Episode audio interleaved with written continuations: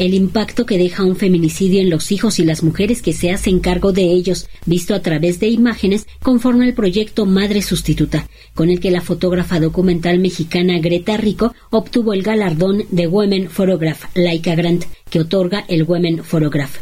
Ayer se dio a conocer a la ganadora mexicana de entre 1.300 participantes, Greta Rico, quien a través de sus fotografías demuestra que el feminicidio no termina con el asesinato de una mujer. Las consecuencias atraviesan la vida de las infancias huérfanas, de las madres, hermanas, abuelas y tías que se convierten en madres sustitutas que cuando sucede un feminicidio, pues el 98% de los casos quienes quedan a cargo de estas infancias son mujeres. O sea, son mujeres que tienen que detener sus proyectos de vida justo por la violencia, ¿no? Volverse madre de la noche a la mañana, pero también he conocido mujeres que ya eran mamá de dos, tres y de repente les llegaron otros dos, tres.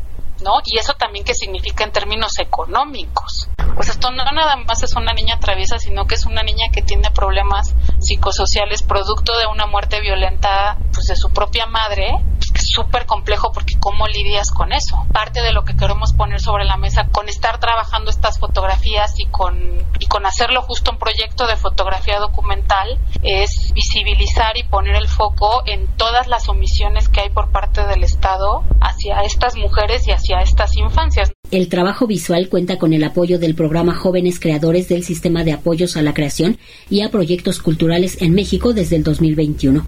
Esta iniciativa de Greta Rico nació desde el momento en que su prima se convirtió en madre sustituta de su sobrina de apenas tres años. Inestabilidad, precariedad laboral, prejuicios familiares, soledad y carga emocional son parte de estas secuelas de una tragedia en mi familia, pues en 2017 eh, mi prima Fernanda fue asesinada en el Estado de México, ya fue víctima de feminicidio y lo que sucedió fue que a partir de ese día, el día del funeral, pues yo platiqué con su hermana mayor, que es mi prima, la protagonista de este proyecto, porque pues en ese momento cuando matan a mi prima Fernanda, pues ella era mamá, ¿no? Entonces pues claramente una de las preguntas que todos teníamos ese día es qué onda con los niños, ¿no?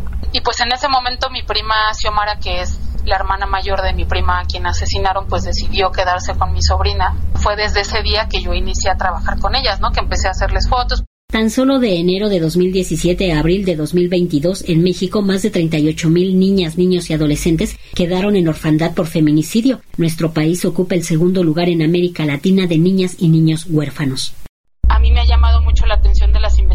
Que he realizado en estos cinco años es que, por ejemplo, nada más para que te des una idea, cuando matan a una mujer, nunca los ministerios públicos preguntan si era mamá.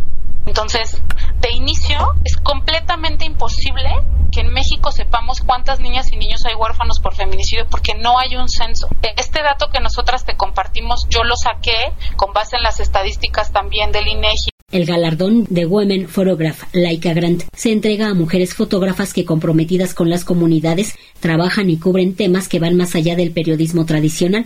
El premio consiste en una beca de 10 mil dólares para continuar con su proyecto ganador. Para Radio Educación, Verónica Romero.